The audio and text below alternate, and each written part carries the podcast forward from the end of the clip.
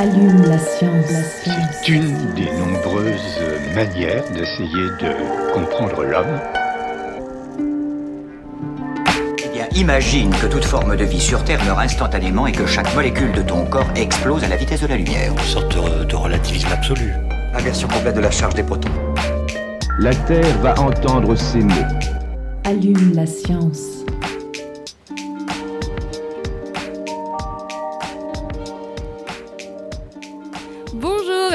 Tous et toutes dans Allume la science, l'émission qui vous branche chaque semaine sur l'actualité des laboratoires de l'Université de Montpellier et de ses partenaires.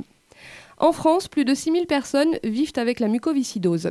Cette maladie, génétique pardon, potentiellement grave touche les fonctions respiratoires et digestives et peut occasionner des symptômes invalidants tels qu'une toux évoluant en insuffisance respiratoire, une grande vulnérabilité aux infections bactériennes, des problèmes de transit, une insuffisance pancréatique, voire même une atteinte du foie et de la vésicule biliaire. Dans les années 60, l'espérance de vie d'un enfant atteint de mucoviscidose ne dépassait pas en moyenne les 5 ans. Depuis les années 2000, la prise en charge des malades s'est largement améliorée, notamment grâce au dépistage néonatal systématique et à la création de 49 centres de ressources et de compétences sur la mucoviscidose. L'espérance de vie d'un enfant né aujourd'hui avec cette maladie est comprise entre 40 et 50 ans et devrait encore s'améliorer dans les années à venir. Si ces progrès sont évidemment une chance, ils font également émerger de nouvelles problématiques pour les malades, avec la possibilité de se projeter dans un avenir, une scolarité, une carrière professionnelle, une vie de famille. Se pose alors la question de l'accès à la participation sociale et de sa compatibilité avec la gestion des symptômes et des traitements. La sortie de l'adolescence et le passage à l'âge adulte sont à ce titre des moments particulièrement déstabilisants pour les jeunes atteints de mucoviscidose. Des moments où la perception de l'environnement et des obstacles à cette participation sociale peuvent interagir fortement avec la prise en charge de la maladie. Nos invités sont chercheurs en anthropologie au laboratoire Santésie. Ils publient un ouvrage intitulé L'ombre du handicap, faisant suite à une enquête de près de 18 mois auprès d'adolescents et de jeunes adultes atteints de, de mucoviscidose pour mieux comprendre les obstacles ou les facilitateurs à la participation sociale rencontrés à l'école et sur leur lieu de travail. On en parle avec euh, Laura Silvestri. Bonjour. Bonjour. Sylvain Ferres, bonjour. Bonjour. Et bienvenue à tous les deux dans Allume la science. Euh, à mes côtés, comme chaque semaine, Aline Perriot, bonjour. Bonjour. En fin d'émission, Agnès Pesanti, responsable de la culture scientifique à l'UM, nous rejoindra pour nous présenter le prochain bar des sciences qui se tiendra au Dôme le 29 février prochain sur le thème Palavas sous les flots, science-fiction ou réalité. Allume la science, vous avez le programme, c'est parti. Chargement de l'engin terminé. Nous sommes à 0 moins 60 secondes. 59, 58, 57, 56, 55, 54. Alors, vous consacrez votre ouvrage au, au parcours scolaire et professionnel, donc des, des, des, des malades atteints de mucoviscidose. Euh, pourquoi avoir travaillé sur cette maladie en particulier, Laura Silvestri? Parce que, comme vous venez de le présenter, euh, la mucoviscidose a été euh, longtemps considérée comme une maladie euh, principalement pédiatrique et euh, avec euh, une prévision euh, de décès précoce dans la plupart des cas. Et dans les 20 dernières années, euh, l'espérance de vie a beaucoup augmenté. Donc là, nous rencontrons la première euh, génération qui, de manière beaucoup plus fréquente, fait, euh, se projette dans, dans, des, dans, des, dans des projets de vie un peu plus sur le long terme, donc des projets d'études, de mariage, de, de profession, etc. Alors, en, deux mots, pour qu'on se rende un petit peu mieux compte du, quotidien donc, de ces malades, les traitements aujourd'hui, ils se présentent sous quelle forme? Alors, euh, il y a un changement très euh, récent hein, avec un nouveau médicament qui, a été, euh, qui est en cours d'introduction, qui peut apporter pour une majorité de patients beaucoup d'améliorations et changer un peu, changer le, disons, le cadre que nous décrivons hein, dans, dans, dans, notre ouvrage, mais disons dans la plupart des cas et jusqu'à maintenant. Euh, il y a euh, des médicaments à prendre euh, pour, le, pour la digestion, donc des enzymes pancréatiques. Et euh, il peut y avoir euh, souvent des cures antibiotiques, euh, dans les cas les plus importants, des cures intraveineuses qui peuvent durer deux semaines. Et des, des traitements assez contraignants au niveau de la gestion du temps, qui sont la kinésithérapie respiratoire, qui peut arriver jusqu'à deux fois par jour, et les aérosols. Alors, dans ce livre, vous abordez la mucoviscidose sous le prisme de la participation sociale. Sylvain Ferrez, est-ce que vous pouvez nous expliquer de quoi il s'agit quand on parle de participation sociale? Oui, il s'agit en fait d'un cadre théorique euh, qui vient du milieu du handicap et du monde du handicap, euh, qui a été construit dans les années 70 et, 80, euh, qui consiste à considérer le handicap au sens vrai comme un désavantage social, c'est-à-dire lié à la rencontre entre des caractéristiques d'individus et les environnements dans lesquels ils interagissent. Et donc, quand on parle de participation sociale, on essaie de comprendre en quoi ces environnements sont plus ou moins obstacles ou facilitateurs de la participation des gens en fonction de leur, euh, de de leurs caractéristiques personnelles, les caractéristiques personnelles étant, étant évidemment plus larges que les capacités, mais les capacités étant un point un élément important. On voit bien ce à quoi ça peut renvoyer dans le monde du handicap euh, physique. Euh, parler de participation sociale, c'est euh, considérer que les gens sont en situation de participer ben, quand les espaces sont aménagés, sont accessibles. sinon, ils sont, on dit, en situation de handicap. J'insiste parce qu'on dit souvent les personnes en situation de handicap. Le propre de ce modèle-là est de ne pas considérer la situation des individus d'un point de vue général, mais les incapacités des individus d'un point de vue général, et les situations de handicap ou de participation, évidemment, suivant les environnements, un même individu pouvant être, selon la situation, en situation de handicap ou en situation de participation sociale. Et alors cette participation sociale, vous l'avez mesurée, vous, à l'école et au travail. Pourquoi vous avez choisi euh, ces deux sphères-là précisément?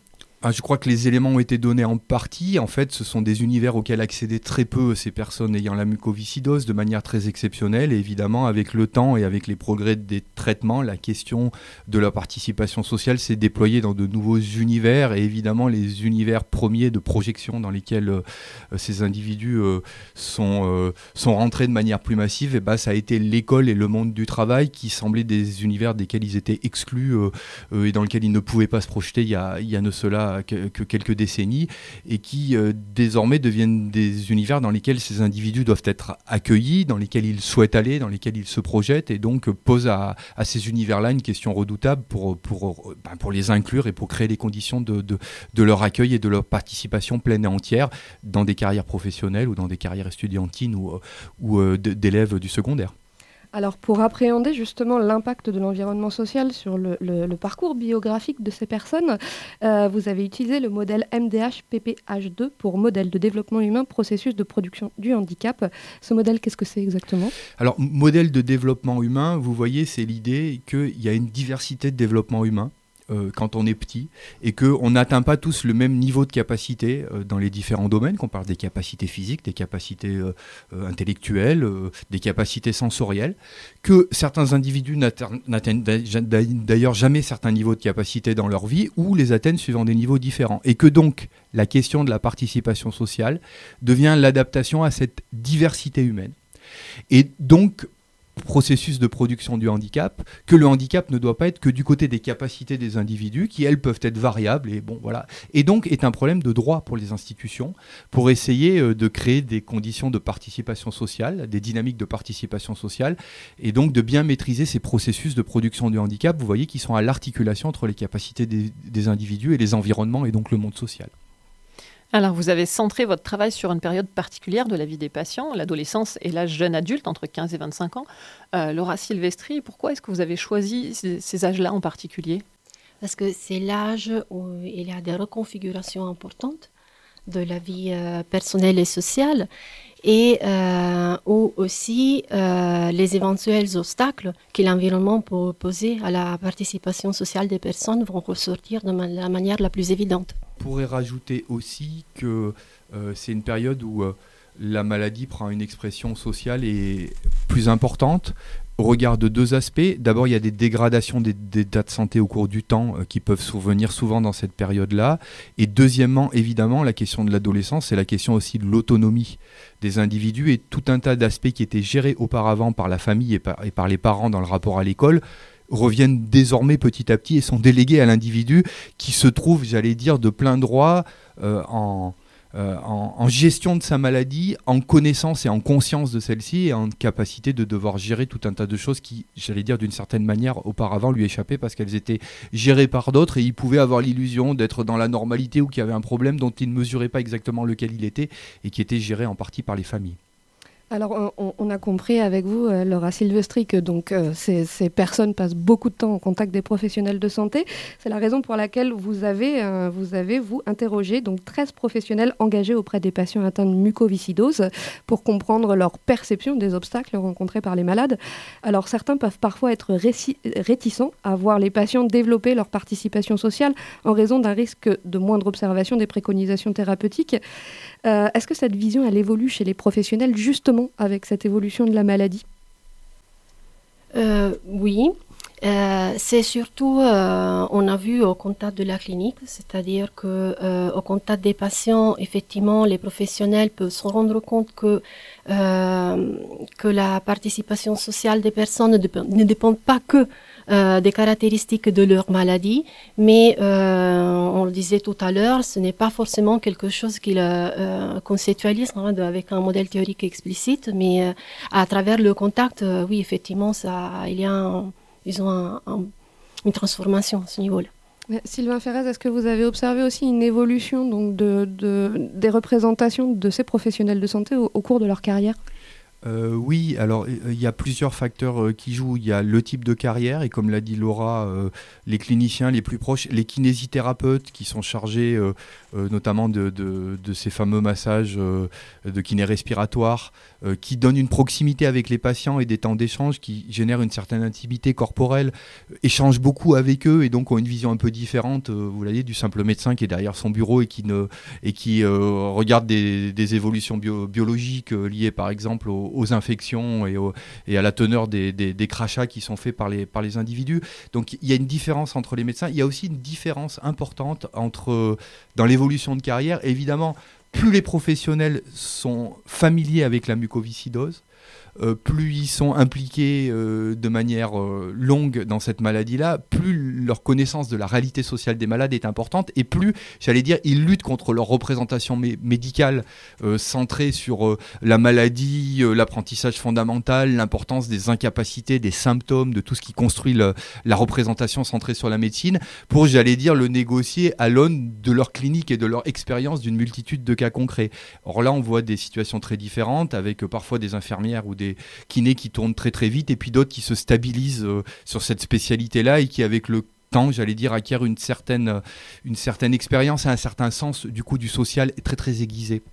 Et alors, est-ce que les obstacles qui ont été rapportés par les, professionnels de santé, c'est les mêmes qui sont rapportés par les patients? Vous parlez d'hiatus dans votre livre à ce niveau-là euh, Pour une partie, un certain nombre d'obstacles sont identifiés et repérés et pour une partie non.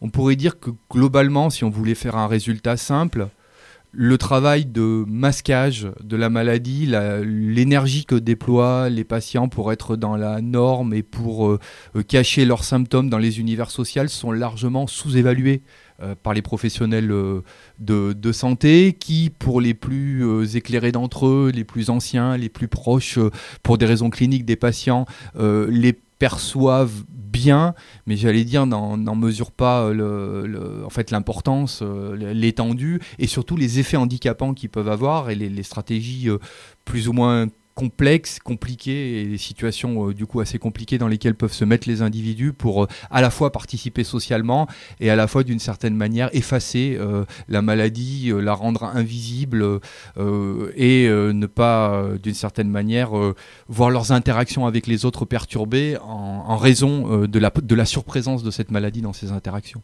Alors ces efforts justement pour sembler normaux, normal peut-être, euh, vous les avez vous les avez étudiés à l'école notamment. Euh, peut-être pour commencer, est-ce que euh, les, enfants atteints de mucoviscidose rencontrent des difficultés scolaires plus importantes que d'autres? Cela dépend parce que les expressions de leur mucoviscidose sont très variables individuellement et ils sont également très variables dans le temps.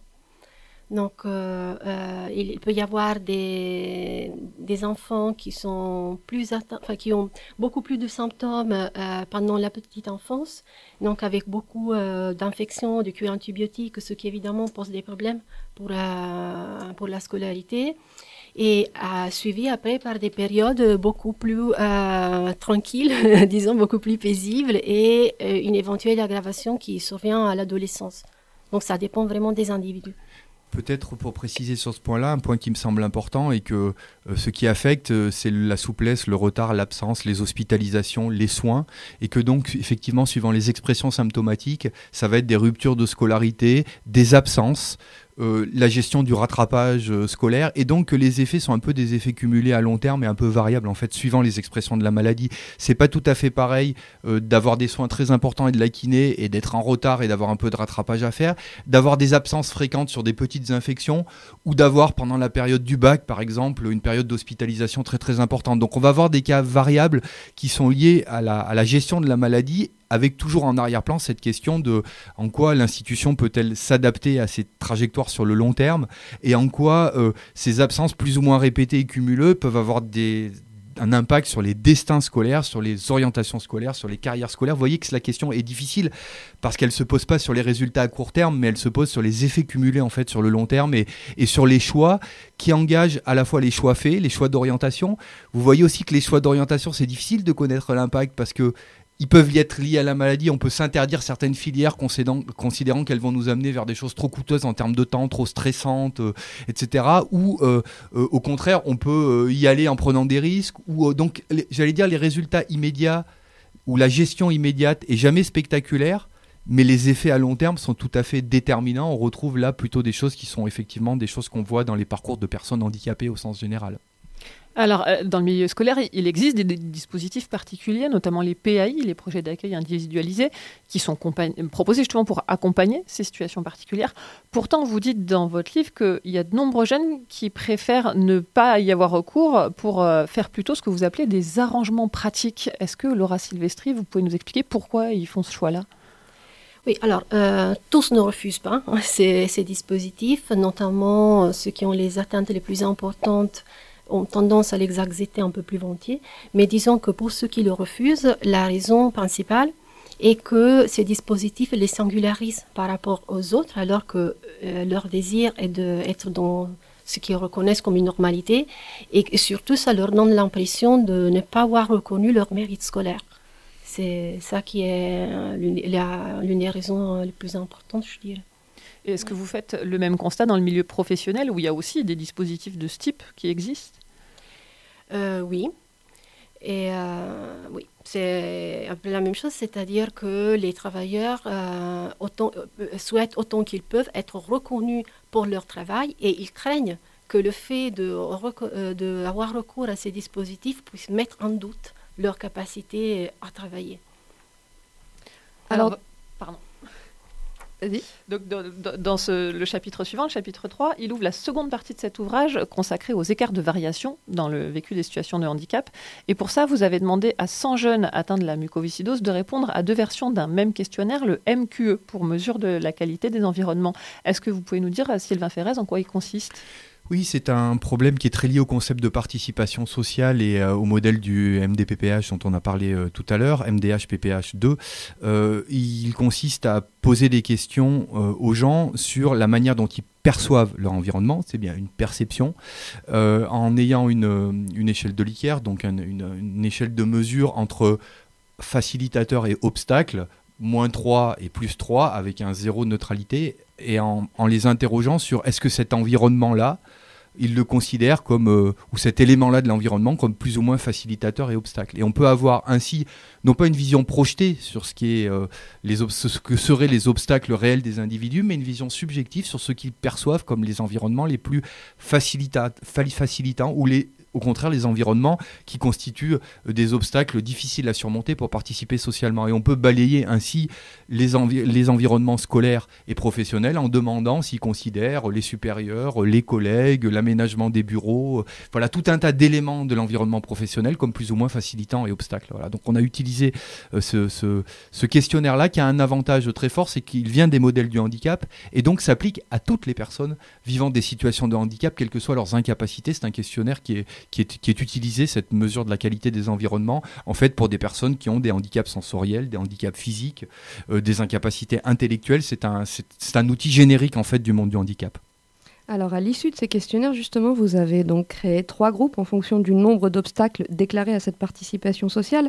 Euh, il y, a des grandes, euh, y a des grandes caractéristiques sociodémographiques qui ressortent dans ce classement, notamment par exemple le genre, le niveau d'études, le fait que les parents soient séparés ou pas, la taille de la ville. Euh, on, peut s'arrêter deux secondes sur la question du genre. Donc, les femmes, finalement, ressentent plus d'obstacles. Alors, c'est dû, à, dû à quoi? Vous avez une interprétation ou pas?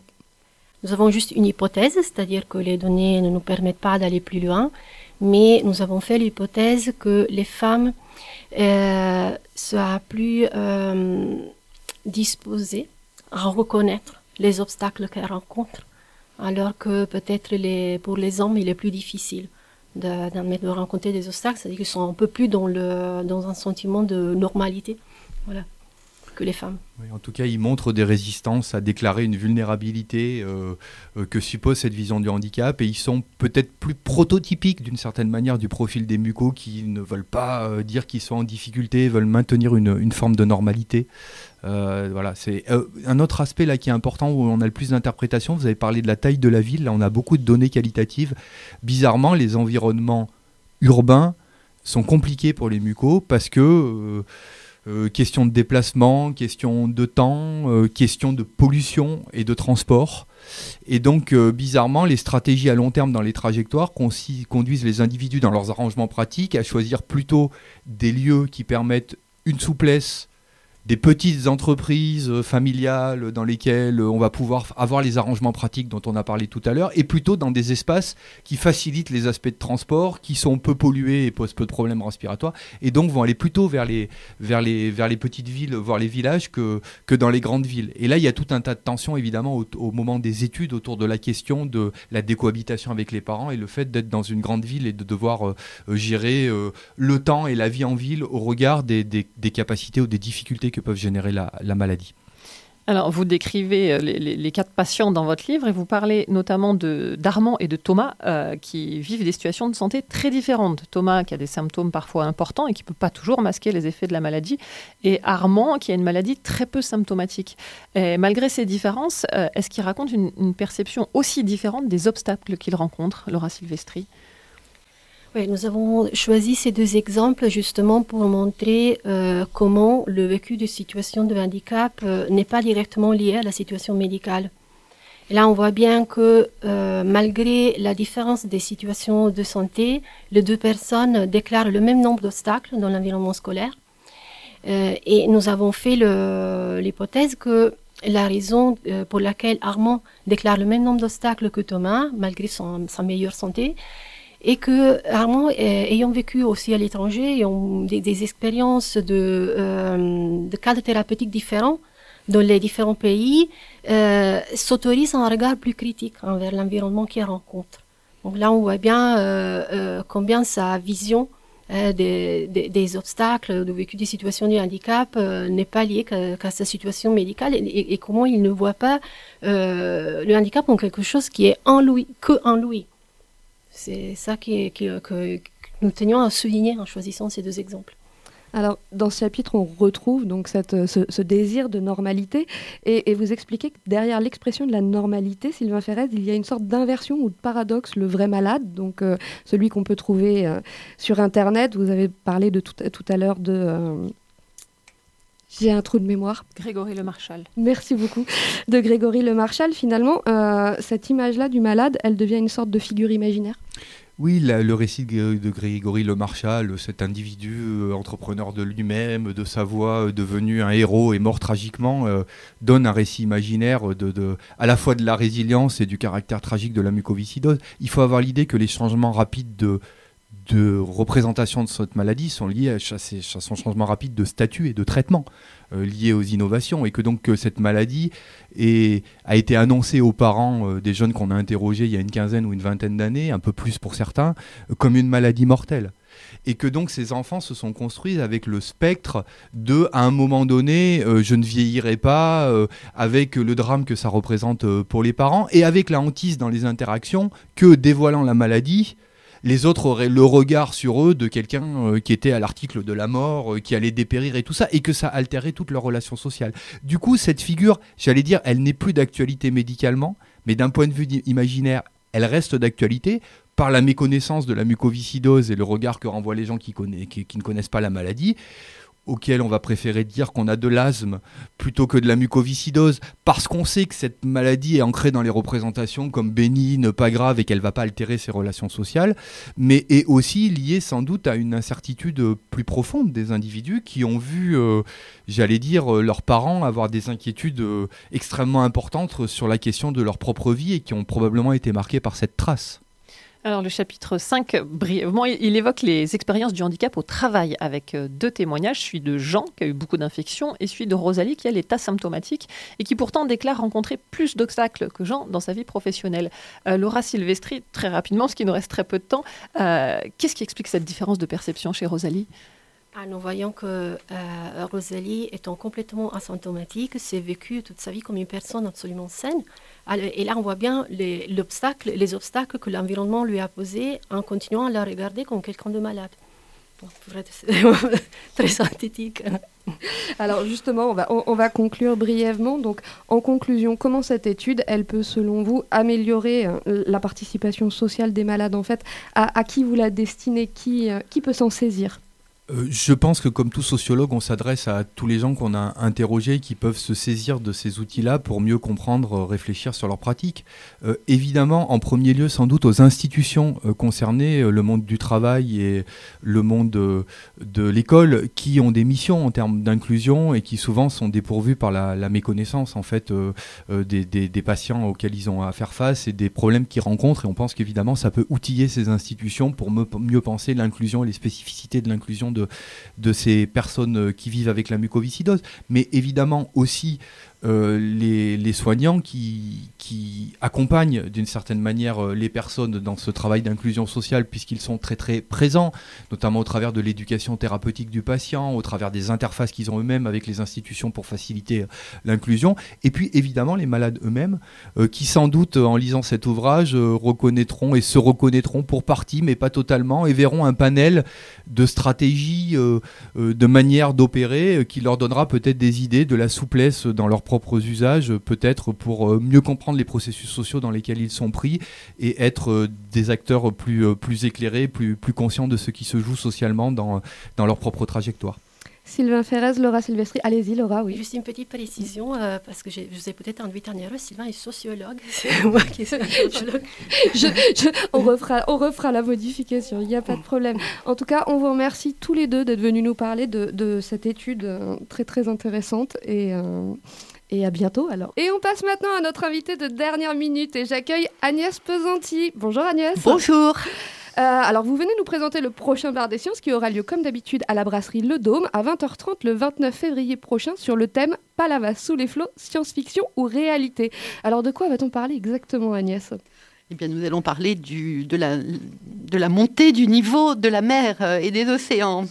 Non, en fait, il est désormais avéré que le niveau de la mer monte, tout le monde le sait, on le constate, hein, euh, on, le, voit tous autour de nous, on habite le littoral. Et euh, il a déjà gagné entre 15 et 25 cm depuis 1900 et la hausse s'accélère. Hein. C'est ça le problème en fait, c'est que la hausse s'accélère. Hein. Et ce phénomène est évidemment l'une des conséquences directes du réchauffement climatique. Alors, selon les projections du groupe d'experts intergouvernemental sur l'évolution du climat, le GIEC, le bien connu GIEC, eh bien, la hausse du niveau de la mer pourrait atteindre plus d'un mètre en 2100 dans le cas où l'humain continuerait évidemment à émettre la même quantité de gaz à effet de serre. Alors en France, une cartographie a été établie, mais euh, plusieurs communes de bord de mer sont menacées par l'érosion du littoral et la montée du niveau de l'eau. L'Occitanie est concernée, et notamment Palavas-les-Flots.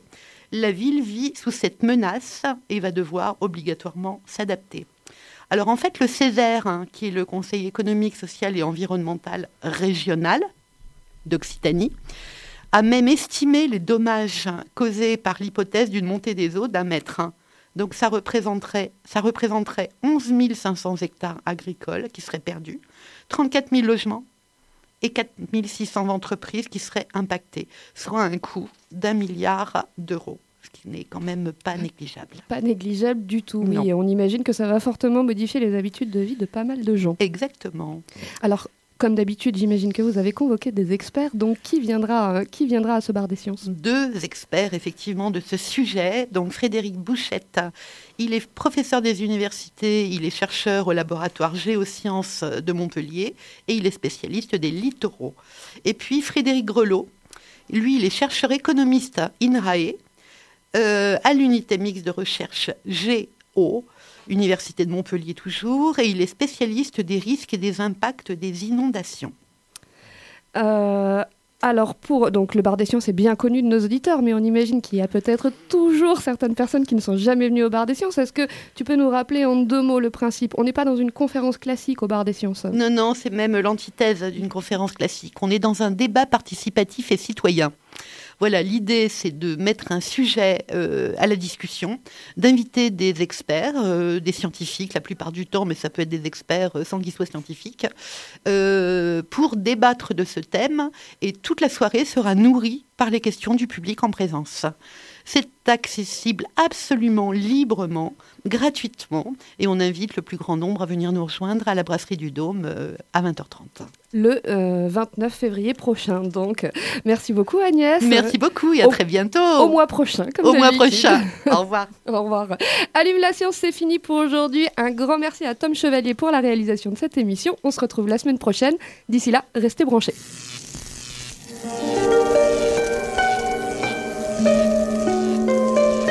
Allume la science. C'est une des nombreuses manières d'essayer de comprendre l'homme. Imagine que toute forme de vie sur Terre meurt instantanément et que chaque molécule de ton corps explose à la vitesse de la lumière. Une sorte de, relativisme absolu. Inversion complète de la charge des protons. La Terre va entendre ces mots. Allume la science.